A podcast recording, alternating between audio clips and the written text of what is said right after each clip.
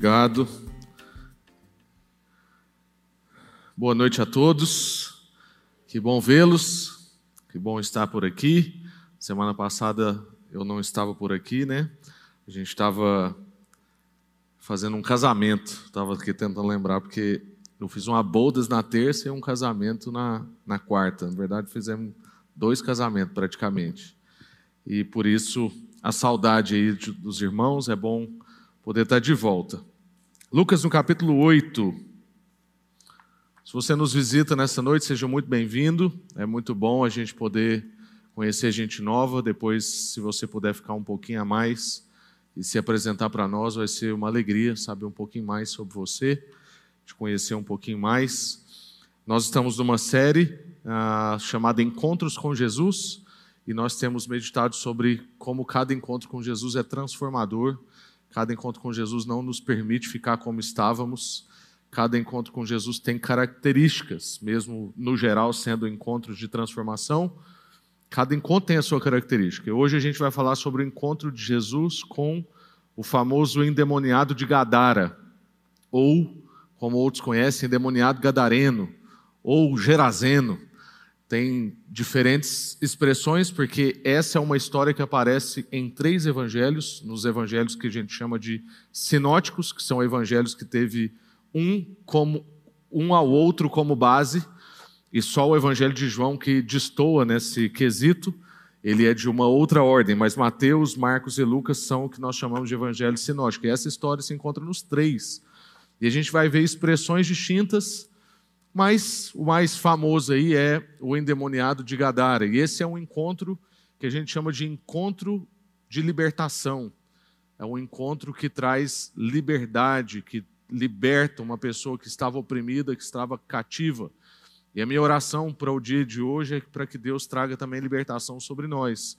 Se você entende que você está de alguma forma acorrentado em alguma área de sua vida, preso, presa, se você está mesmo assim se sentindo como que amarrado, é, Deus pode libertar você. Deus tem um encontro de libertação para a gente hoje. O encontro de Jesus com a gente hoje é um encontro de libertação. Vamos ler o texto. Lucas, no capítulo 8, verso 26 até o verso 39.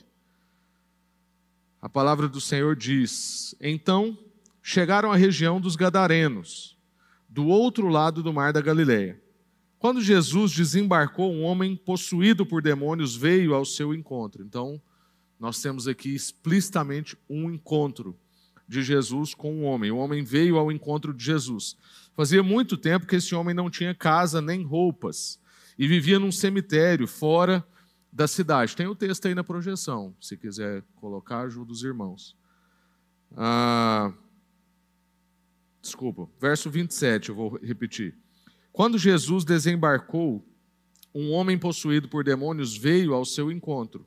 Fazia muito tempo que ele não tinha casa nem roupas e vivia num cemitério fora da cidade. Assim que viu Jesus, gritou e caiu diante dele. Então disse em voz alta: Por que vem me importunar, Jesus, filho do Deus Altíssimo? Suplico que não me atormente pois Jesus já havia ordenado que o espírito impuro saísse dele. Esse espírito tinha dominado o homem em várias ocasiões, mesmo quando era colocado sob guarda. Com os pés e as mãos acorrentados, ele quebrava as correntes e, sob controle do demônio, corria para o deserto. Jesus lhe perguntou: Qual é o seu nome? Legião, respondeu ele, pois havia muitos demônios dentro do homem e imploravam que Jesus não o mandasse para o abismo. Ali perto, um, uma grande manada de, de porcos passava, ah, pastava, desculpa, na encosta de uma colina. E os demônios suplicaram que ele, Jesus, os deixasse entrar nos porcos. Jesus deu permissão. Os demônios saíram do homem e entraram nos porcos, e toda a manada se atirou pela encosta íngreme para dentro do mar e se afogou. Em outra versão, que é mais fiel ao original, diz que se precipitou pelo abismo. E essa expressão abismo é importante, por isso que eu estou citando nessa outra versão também. Quando os que cuidavam, verso 34, quando os que cuidavam dos porcos viram isso, fugiram para uma cidade próxima e para os seus arredores, espalhando a notícia. O povo correu para ver o que havia ocorrido. Uma multidão se juntou ao redor de Jesus e eles viram o homem que havia sido liberto dos demônios. Desculpa. Estava sentado aos pés de Jesus e vestido em perfeito juízo, e todos tiveram medo. Os que presenciaram os acontecimentos contaram aos demais como o homem possuído por demônios tinha sido curado. Todo o povo da região dos Gadarenos suplicou que Jesus fosse embora, pois ficaram muito assustados. Então ele voltou ao barco e partiu.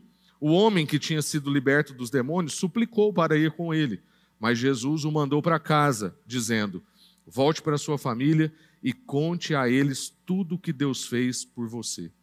E o homem foi para é, foi pela cidade inteira anunciando tudo o que Jesus tinha feito. Amém. Graças a Deus. Vamos orar mais uma vez. Senhor, muito obrigado por essa noite maravilhosa, um tempo bendito do Senhor. Obrigado pela Sua palavra e por histórias que muitas vezes nós já lemos outras vezes, mas que sempre tem algo novo a comunicar ao nosso coração. Obrigado pelo Espírito Santo que faz isso, ó Deus, que traduz a Sua palavra e que desperta a nossa vida, ó Deus, para coisas que nós precisamos transformar, que nós precisamos trabalhar. Nós pedimos que agora, ó Deus, o Senhor ajude mesmo, ó Deus, na ministração dessa palavra para que para que seja um tempo de transformação da sua palavra para nós, de libertação, como a gente disse, ó Deus, o Senhor é Deus que liberta. E nós queremos receber, ó Deus, do Senhor essa libertação em nome de Jesus. Amém. Graças a Deus. Irmãos, importante a gente construir o cenário que a história está nos narrando. Nós temos um homem que há muitos anos ah, ficava numa cidade, afastado da cidade, num cemitério, num lugar onde ninguém quer ir, onde ninguém gosta de ir, mas ele não simplesmente estava abandonado naquele cemitério, ele estava também acorrentado naquele cemitério. Isso diz de uma pessoa que vivia à margem da sociedade, uma pessoa que vivia excluída da sociedade, uma pessoa que ninguém queria contato com essa pessoa, e uma pessoa que não simplesmente era inconveniente, mas uma pessoa que também era perigosa. Por isso usavam-se algemas tanto nas mãos quanto nos pés. O termo que quer dizer para o tipo de, de amarração que fazia com esse homem ali, de aprisionamento, era um tipo de amarração que não era simplesmente ele estava preso com uma das suas partes a alguma coisa. Não. Ele, está, ele estava quase que completamente amarrado. Mas o texto bíblico também diz que essas correntes não conseguiam segurá-lo por muito tempo. Essas correntes só conseguiam prender esse homem por algum tempo. Por quê? Porque esse não era um homem comum. Esse era um homem que tinha nele espíritos imundos, né? demônios. E quando pergunta, então, qual é o nome dele, ele responde legião e aqui tem um termo importante, porque na verdade legião queria dizer aqui praticamente todos. Então, qual é o seu nome? Qual é o demônio que está tomando conta? E a resposta é todos. Porque essa expressão legião traduz para aquele povo, principalmente o povo da época ali, os romanos, é, uma legião de romanos era em torno de 6 mil homens nós estamos falando dessa realidade espiritual sobre a vida de um homem, nós estamos falando sobre esse nível de opressão, de escravidão. Talvez você, como muita gente que hoje não, não frequenta igreja e acha que isso tudo é uma história, um, um conto, pode pensar assim: poxa, mas demônios não existem. Poxa, essas coisas são coisas do passado a gente não vê mais essas coisas. Eu estava em Uberlândia nesse final de semana e um amigo me contou, um amigo bem próximo, me contou de um dia em que ele foi dar uma carona para um irmão da igreja e ele chegou na rua da, da casa desse, desse irmão da igreja e tinha uma mulher na rua caída. E aí ele tinha ido ministrar num acampamento e depois ele tinha ido em outro compromisso, ah, e tinha ido numa visita pastoral, uma visita a um enfermo e tal. E aí já estava de noite, e ele falou assim: Poxa, eu ministrei no acampamento, fiz uma visita, agora vou largar uma mulher deitada na rua, né? não tem condição. E ele estava exausto já, mas aí ele foi lá e tal. E chegou lá, o braço da mulher estava torto. E a impressão que ele teve é que ela tinha sofrido um acidente. Ela estava desacordada e tal, e ele foi lá prestar socorro. O filho dela estava gritando. Enfim, ele levantou aquela mulher e tal, mas quando ele encostou no braço dela, ela, ela gritou e deu um tapa nele, mas um tapa assim. Ele disse que parecia que um homem muito grande tinha dado um tapa nele. E aí ele ainda não tinha realizado do que estava acontecendo. Né? E o fato é que quando ele tentou levá-la né, para a casa de uma vizinha que era cristã, quando ela pisou, aí ela subiu na calçada, quando ela foi entrar na casa da pessoa, ela paralisou com um pé na frente e outro atrás, sem conseguir entrar. E aí, eu não vou aqui entrar em maiores detalhes, mas foi um caso semelhante ao caso que nós estamos vendo aqui. E interessante que depois que ele orou com ela, ele, ele ainda não tinha percebido a questão com o braço dela. Ele achou que realmente ela tinha caído e tinha fraturado o braço. Mas depois que eles oraram com ela e tal, passado um tempo, foi uma, uma batalha ali de algum tempo, o braço dela simplesmente voltou para o lugar. Eu estou falando sobre um relato de antes de ontem, não, é domingo, de domingo que aconteceu na semana anterior. A gente muitas vezes se depara, né, com com uma limitação de compreensão sobre realidades. Tem muitas coisas acontecendo na nossa vida e a gente não consegue perceber tudo o que está acontecendo ao nosso redor. Porque a verdade é que existe, existem realidades junto com a nossa realidade acontecendo ao mesmo tempo. Aqui na igreja a gente não fica falando demais sobre isso, porque a gente entende que tudo é espiritual. E essa também é uma realidade que existe. Graças a Deus, a palavra de Deus também diz que quanto a nós que temos a habitação do Espírito Santo, onde o Espírito do Senhor habita, não pode habitar outra coisa. Mas a gente precisa saber que existe isso na sociedade e que também existe opressão. Então, no, no, meu caso e no seu caso, nós não podemos ser habitados por esse tipo de realidade espiritual, mas nós podemos ser oprimidos por esse tipo de realidade espiritual. Talvez um desafio para dormir, um barulho na janela, uma situação difícil, uma tensão, diz, né? Dizem, essa é uma das histórias que dizem sobre o grande reformador Martim Lutero, que numa determinada ocasião Lutero estava escrevendo um dos seus tratados, e num determinado momento ele pegou o potinho de tinta e jogou assim, ó. E aí dizem que tem a mancha dessa tinta na parede do quarto onde ele escrevia, porque ele disse que percebeu uma presença tão forte de resistência espiritual que ele tinha certeza que tinha um demônio ali. E ele jogou a tinta para ver se ele pegava o demônio. E então isso isso existe, muitas vezes oprime a nossa vida.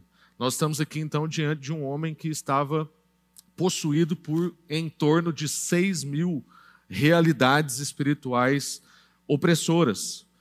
E a gente precisa então estar atentos. Eu acho que reflexões como a de hoje serve para a gente se livrar um pouco da nossa distração que o mundo com seu secularismo e com seu pragmatismo e com as suas obviedades vai trazendo para nós, e a gente vai vivendo bem de acordo com o que a gente consegue ver, com o que a gente consegue apalpar, e a gente vai distraindo de outras realidades. Essa semana mesmo, uma pessoa disse que sonhou com, uh, com nós pastores aqui da igreja, e era uma batalha espiritual muito grande no sonho. Ela disse que acordou ofegante, acordou cansada, e era como se uh, aquela, aquele ser que ela estava batalhando ali no sonho, meio que queria pegar três chaves, né, que representava as nossas casas, enfim. E, e aí ela mandou uma mensagem, eu depois liguei e falei assim, olha, irmã, eu, eu acho que esse tipo de situação não pode ser para nos amedrontar. Esse tipo de situação tem que ser para nos alertar. Porque existe a verdade que é a verdade sobre a qual nós estamos. É que se o Senhor é por nós, quem será contra nós? Se nós temos o Senhor indo à nossa frente, todas as realidades estão debaixo do senhorio de Cristo. Agora, eu creio que Deus também permite a gente ter um sonho como esse, um relato como esse que eu ouvi lá de Uberlândia, uma história como essa que nós temos, estamos sendo conduzidos hoje a meditar, porque muitas vezes nós vamos ficando distraídos com essas obviedades, com aquilo que a gente consegue ver, e a gente vai tocando a nossa vida, vai menosprezando a nossa vida devocional, nossa relação com Deus, nosso tempo de oração, nossa leitura bíblica, porque no fim o que importa, como dizem, é ter saúde, que o resto a gente dá um jeito. E essa não é a verdade porque o que importa é o buscar em Deus discernimento sobre todas as realidades da vida, porque a Bíblia também diz que o homem espiritual discerne todas as coisas espiritualmente. E esse ser espiritual discerne bem todas as coisas. Então, Deus está dando a oportunidade hoje para nós de nós lembrarmos que essas realidades existem. E de que nós precisamos, então, estar com a guarda alta. É uma oportunidade para a gente não ficar de guarda baixa.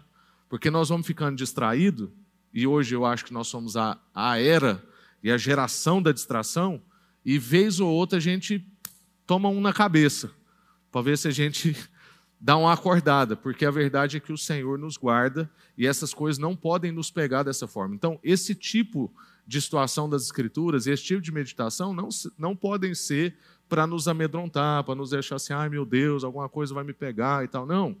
Esse tipo de coisa é para deixar a gente alerta de que isso tudo existe e de que nós precisamos então orar a respeito disso, guardar a vida das pessoas, clamar ao Senhor e lembrar o nosso coração de sob qual verdade nós vivemos, que não é a verdade que esse homem aqui vivia.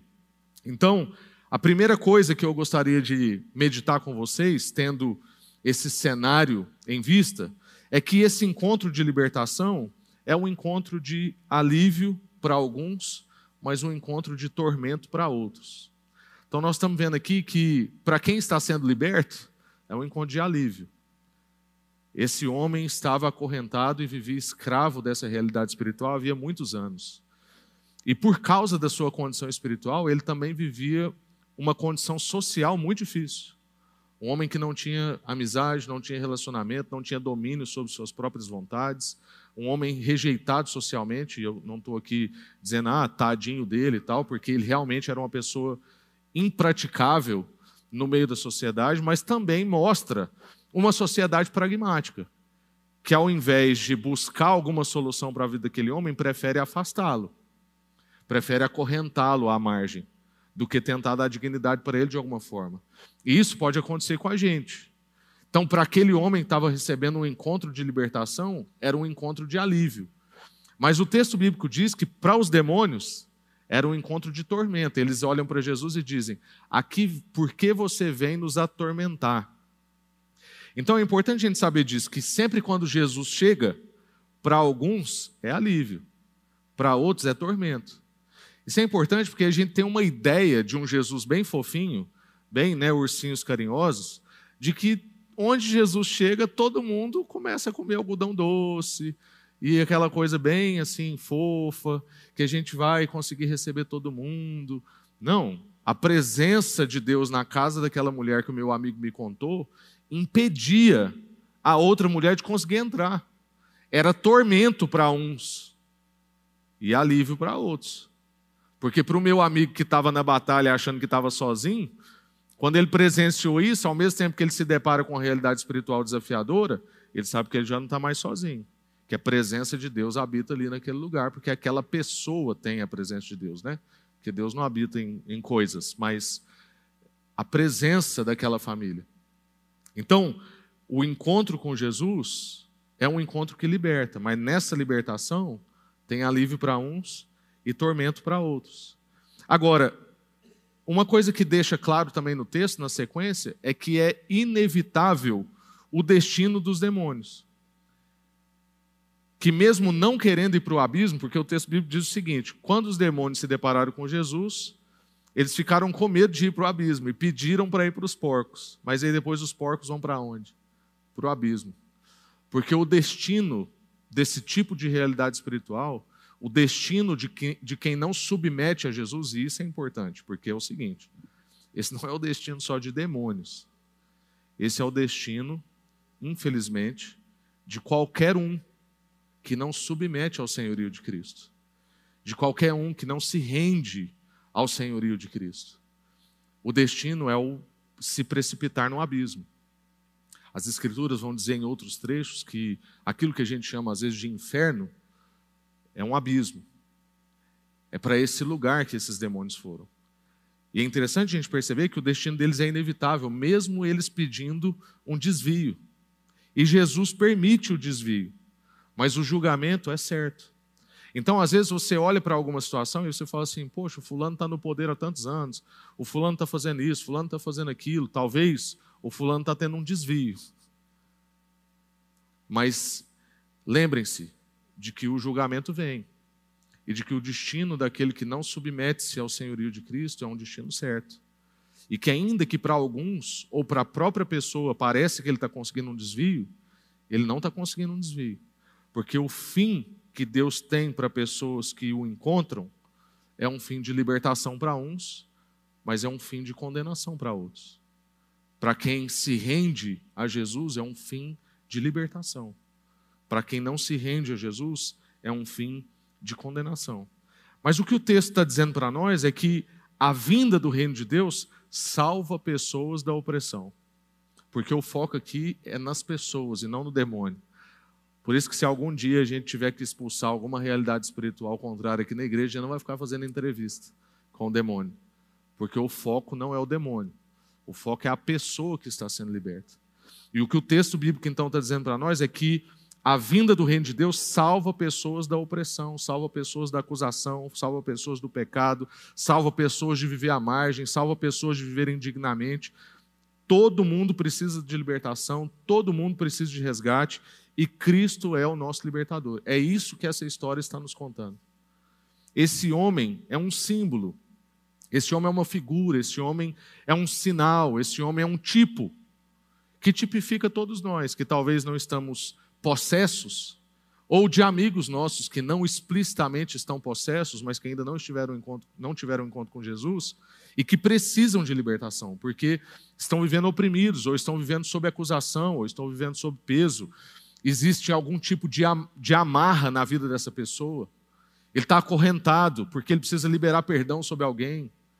Está acorrentado porque está adorando ao dinheiro, ou ao sucesso, ou ao controle. Todos precisam de libertação e Cristo é o nosso libertador. O convite desse primeiro encontro, que é um encontro de alívio para alguns, como nós, é um convite do tipo: venha Jesus. O texto começa dizendo: quando Jesus desceu do barco, uma pessoa veio ao seu encontro. E quando ele veio ao seu encontro, o encontro foi um encontro de libertação. Segunda coisa que a gente percebe nesse encontro é que o encontro de libertação é um encontro com a autoridade. Então a gente tem um encontro de alívio para alguns, de tormento para outros, mas a gente tem também nesse encontro de libertação um encontro de autoridade. Note que é Jesus quem está no comando da situação o tempo todo. Os discípulos indagam Jesus a respeito do seu poder, da sua presença, da sua autoridade, por que, que você vem até nós? Os demônios estão incomodados. Jesus está dando o tom. Às vezes a gente precisa se lembrar disso, irmãos, porque, por exemplo, na história de Jó, é a mesma coisa. Satanás vem até Deus, mas quem começa a conversa é Deus. Deus é quem fala assim: Você viu meu servo Jó? Não é Satanás que está ali querendo fazer alguma coisa. É Deus quem está fazendo um trabalho na vida de Jó, só que é um tipo de trabalho que só um Satanás pode fazer. Aí ele vai e manda o Satanás fazer. Que no fim, é lógico, depois de muita dor, não podemos né, passar pela vida de Jó romanticamente, como eu disse, fofamente. Mas no fim, Jó fala assim: Antes eu te conhecia só de ouvir falar, agora os meus olhos te veem. Esse era o trabalho de Deus com Jó. Deus queria conhecer Jó e queria que Jó o conhecesse profundamente. Essa é a vida. Não existe nada melhor. Não existe quantidade de gado, não existe quantidade de propriedade, como era a vida de Jó. Não existe nada melhor do que conhecer ao Senhor plenamente. E o Senhor está empenhado em se revelar para nós. E a gente precisa lembrar disso, porque às vezes as pessoas falam com a gente sobre realidades espirituais e a gente vai ficando amedrontado, como se tivesse uma força que pode colocar Deus na parede. Mas não, quem está no comando é Jesus, porque o encontro com Jesus é um encontro com a autoridade. Ele é quem está comandando a conversa, ele é quem está ditando o tom. A gente não precisa ficar amedrontado, porque Cristo é suficiente na nossa vida.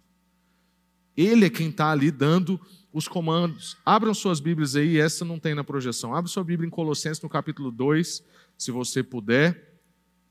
Colossenses, capítulo 2, no verso 15.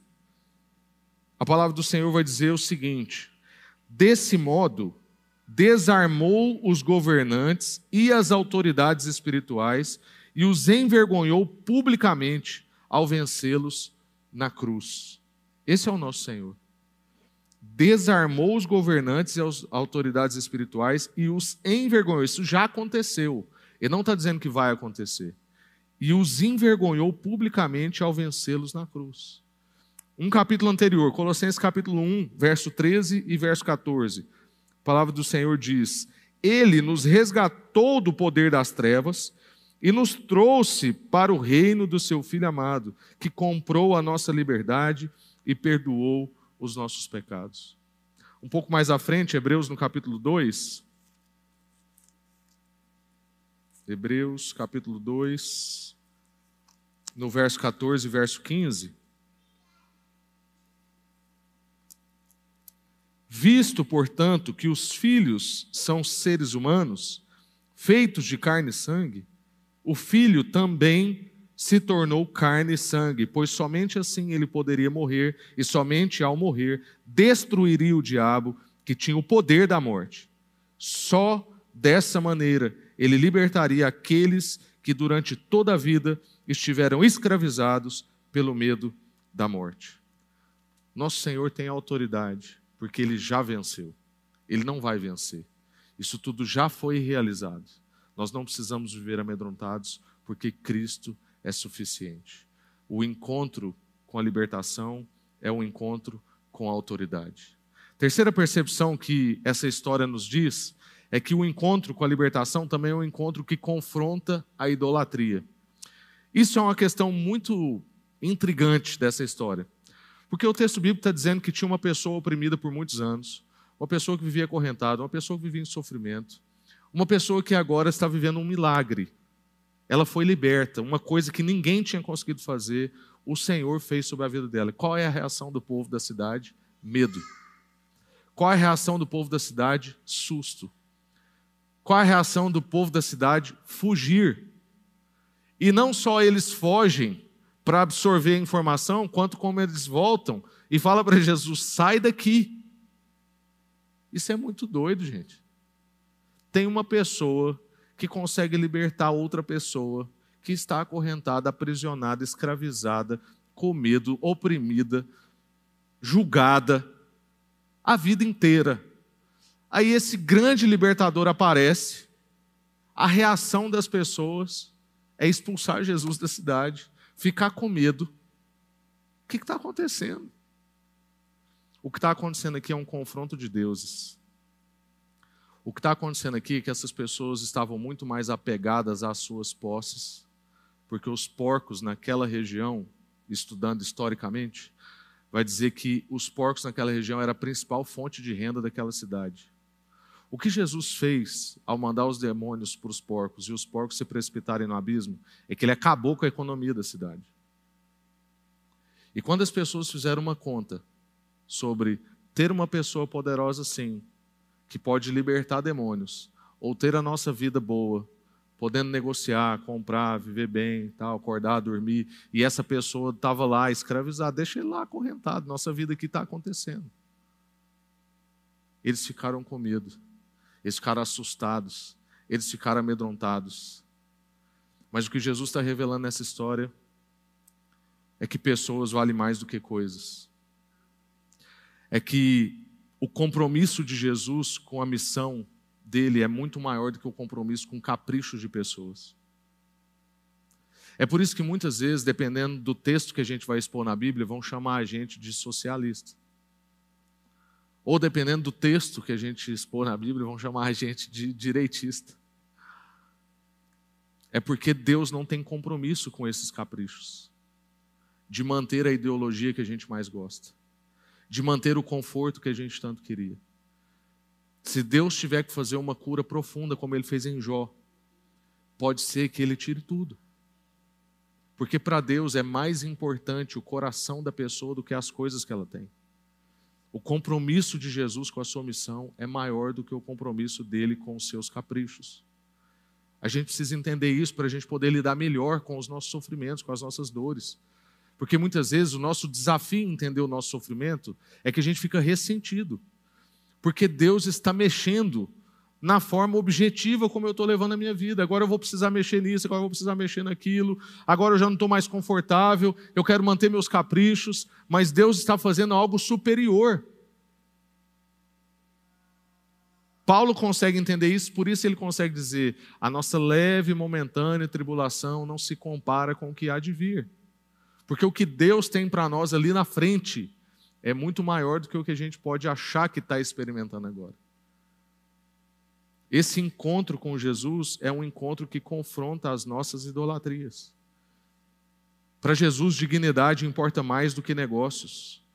O encontro com Jesus vai expor as nossas confianças. Aparentemente, com aquele homem aprisionado no sepulcro, estava rodando tudo bem na cidade. Mas quando Jesus chega, ele confronta as confianças daquelas pessoas. Quando Jesus chega, os seus ídolos ficam expostos. Jesus não divide lugar com ninguém. Aquelas pessoas tinham entendido que, uma vez entregando as suas confianças para Jesus, elas não poderiam mais ter confianças em outras coisas. Elas teriam que colocar a sua confiança somente em Jesus, e elas não queriam isso. E aí cabe uma pergunta para nós: onde estão as nossas confianças? Se Jesus aparecer na nossa vida, vai ser, como a gente disse no primeiro ponto aqui, vai ser um encontro de alívio ou um encontro de tormento? Se Jesus aparecer na nossa vida, é um encontro que confronta quais ídolos do nosso coração? O ídolo do controle, o ídolo da aparência, da estética, o ídolo da aprovação alheia, eu não sei qual ídolo que talvez você está com dificuldade de se libertar. Mas a verdade é que cada encontro com Jesus é um encontro que confronta os nossos ídolos. Onde estão as nossas confianças? No nosso coração, cabe mais gente ou cabe mais coisas? É, era, era diante disso que essa cidade estava. No nosso coração, cabe mais gente ou cabe mais coisas? Porque gente ocupa tempo, gente aumenta a nossa dispensa. A minha conta de supermercado não é uma conta de supermercado normal, porque passa muita gente na nossa casa. Quando a gente recebe uma família por 10 dias, a nossa conta de energia duplica. A nossa conta de supermercado duplica. No nosso coração cabe mais gente ou cabe mais coisas? Onde que a gente encontra descanso? Qual é o nosso chão? O que é aquilo que se tirar de debaixo de nós, a gente desestabiliza? A presença do Senhor ou aquilo que nós conquistamos? As coisas que nós temos ou as pessoas que estão à nossa volta? O pastor Tim Keller, no livro Deuses Falsos, ele vai contar de um amigo dele que, antes de se converter, era muito depravado e tinha relação sexual com várias mulheres. E ele amava uma conquista, e sempre depois que ele conquistava, ele levava essa mulher para a cama. E aí diz que ele converteu e foi para o seminário. E aí no seminário, ele começou a se transformar numa pessoa que era muito incisiva, gostava de um debate teológico, era, era muito assim agressiva nos seus argumentos e gostava de dominar a discussão. E o que que o Tim Keller vai dizer? Que ele identificou nesse colega que, na verdade, ele tentou só reprimir um ídolo, que ele achava que era o ídolo da depravação na área sexual, mas era um ídolo na área do poder. E que, na verdade, o que essa pessoa gostava era de ter poder sobre pessoas, sobre ambientes de conversa, e justamente porque ele não substituiu o ídolo do poder pelo Deus, Senhor Jesus Cristo, agora ele estava debaixo do poder da religião, usando o mesmo ídolo que antes ele usava para o sexo, só que agora para dominar uma conversa, para dominar os seus argumentos, para controlar pessoas. O que, que isso quer dizer para nós? É que não adianta a gente simplesmente reprimir um ídolo na nossa vida. Porque o nosso coração é uma fábrica de ídolos, como já disse João Calvino. Então o que a gente precisa é colocar o Senhor no lugar do ídolo que a gente tirou. A gente precisa tirar um desejo e colocar um desejo maior. Eu preciso desejar mais ao Senhor do que eu desejava aquela outra coisa. E eu preciso também fazer um trabalho de identificar o real ídolo. Porque nesse caso dessa pessoa, ele achava que o ídolo dele era relação sexual. Mas na verdade, o ídolo dele era poder, controle. O encontro com Jesus confronta os nossos ídolos. Eu não sei qual é o seu, mas é uma oportunidade de você tentar identificar e, além de reprimi-lo, colocar o Senhor no centro. Você precisa encontrar formas de que a sua devoção àquela coisa que você tinha agora seja uma devoção ao Senhor. E por fim, o encontro com Jesus é um encontro com e para a missão. É um encontro com a missão de Deus e um encontro para a missão de Deus.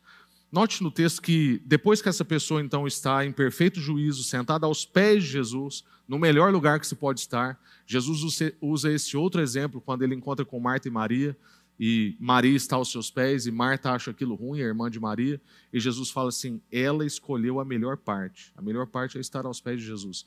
Esse homem está em perfeito juízo sentado aos pés de Jesus, é o que a história está dizendo para nós. Esse homem pede para Jesus para ir com ele, viver a missão. E Jesus fala assim: não, você não vai comigo desfrutar do que eu faço, você vai em meu nome dizer do que eu faço. O encontro com Jesus é um encontro de envio, é um encontro para missão. Jesus não quer nos chamar para um lugar de, da nossa zona de conforto, porque para esse homem ficar com Jesus ia ser muito bom, ele ia assistir Jesus fazer várias coisas. Mas o que Jesus faz é entrega uma responsabilidade para esse homem. Parte da nossa cura, irmãos, parte importante da nossa cura, está em nós assumirmos responsabilidade por alguém. Jesus sempre fez isso. Nós não vamos conseguir ser transformados enquanto a gente ficar só nessa posição de que eu tenho que ser alcançado, eu tenho que ser cuidado, eu tenho que ser transformado, eu tenho que ser acolhido. Isso tudo é importante. Você tem mesmo que ser cuidado, ser acolhido, ser transformado. Mas isso acontece junto com assumir responsabilidade. Jesus faz isso com a mulher samaritana. Jesus encontra com a mulher samaritana, não faz um dia de discipulado com ela. Eu não estou aqui dizendo contra o discipulado, pelo contrário. Eu amo discipulado, é uma coisa que a gente tem maior ênfase aqui na igreja. Mas Jesus é um irresponsável com aquela mulher. Porque Jesus não põe ela numa classe, não faz um quatro passos, doze passos, sei lá, vinte passos, nada. Aí Jesus envia ela de volta para a cidade, aquela mulher sem ferramenta evangelística nenhuma traz a cidade inteira para Jesus. Jesus faz isso com os discípulos. Jesus caminha com os discípulos, depois fala: agora vocês vão de dois em dois. E Jesus faz isso com Pedro de uma forma muito emblemática. Pedro nega Jesus, está num remorso danado. Jesus ressuscita e a primeira pessoa que ele encontra, está escrito lá em 1 Coríntios capítulo 15. Jesus ressuscitou ao terceiro dia, encontrou Pedro. Primeira pessoa que Jesus encontra, Pedro. E o que, que é aquele encontro? Um encontro de responsabilidade.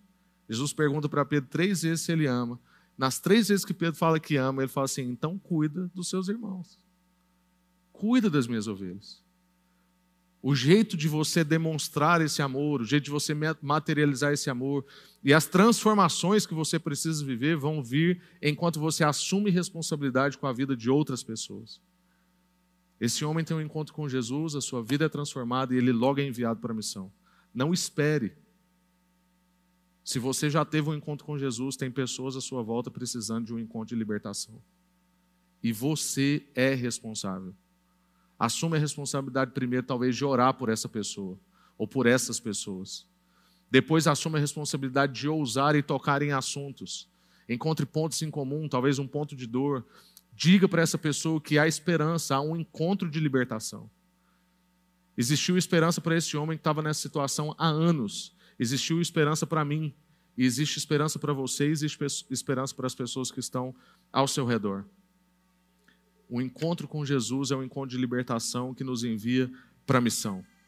E eu quero então concluir dizendo que esse encontro então nos desperta, pelo menos, a ir até Jesus obter a libertação. Então, se você se sente aprisionado, acorrentado, tem alguma área da sua vida que você sente que você está amarrado, o que a história está ensinando para nós é que a gente pode ir até Jesus e obter libertação. Segunda coisa é que essa palavra, essa história ensina a gente a louvar ao Senhor pela nossa libertação. Talvez você acostumou tanto já com a relação com Deus que você nem celebra mais a sua libertação. Olha para pessoas que não têm Jesus. Vejo como elas lidam com o sofrimento.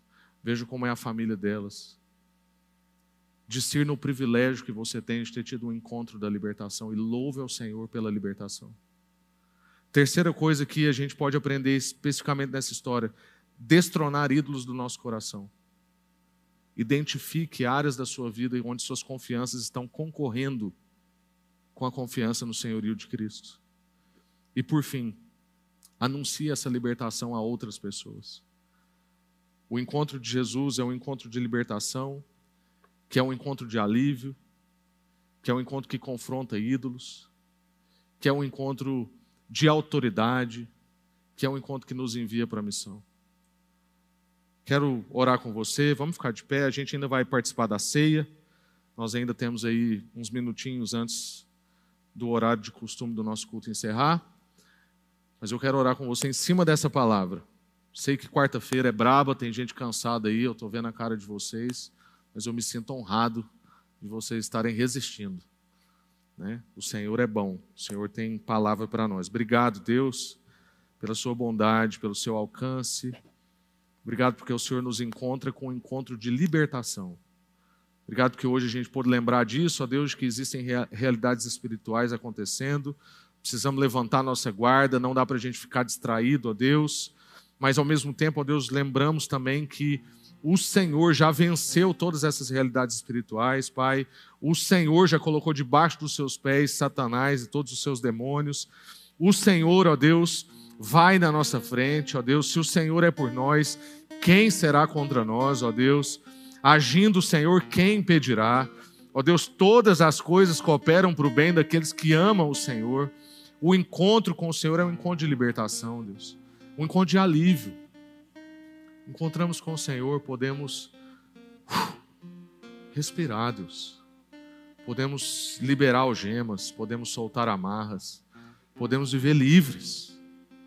O encontro com o Senhor é um encontro com a autoridade, Deus. É o Senhor quem está ditando a conversa. É o Senhor quem diz para onde a gente tem que ir. É o Senhor também quem coloca todos os demônios no seu lugar. O encontro com o Senhor, ó Deus, é um encontro que confronta os nossos ídolos. Se nós estamos agregando mais coisas ou mais pessoas. Se nós estamos confiando mais, ó Deus, nas nossas credenciais, no nosso potencial, na nossa força do que no Senhor. O encontro com o Senhor, ó Deus, é um encontro que nos impulsiona para a missão. A gente anunciar a libertação. O Senhor nos ensinou isso e nós queremos sair daqui fazendo isso, ó Deus, anunciando libertação. Em nome de Jesus, obrigado pela liberdade que nos alcançou. Mas agora, ó Deus, impulsiona-nos a anunciar a libertação. Tem pessoas ao nosso redor, ó Deus, que estão escravizadas com ídolos, com desejos contrários à sua vontade, escravizadas por impulsos, escravizadas por tantas coisas, ó Deus, e nós queremos anunciar a libertação, queremos apresentar o libertador. Que o Senhor possa animar-nos com esse encontro de hoje, um encontro de libertação, mas que o Senhor também possa, ó Deus, impulsionar-nos para levar esse encontro de libertação em nome de Jesus. Amém. Graças a Deus.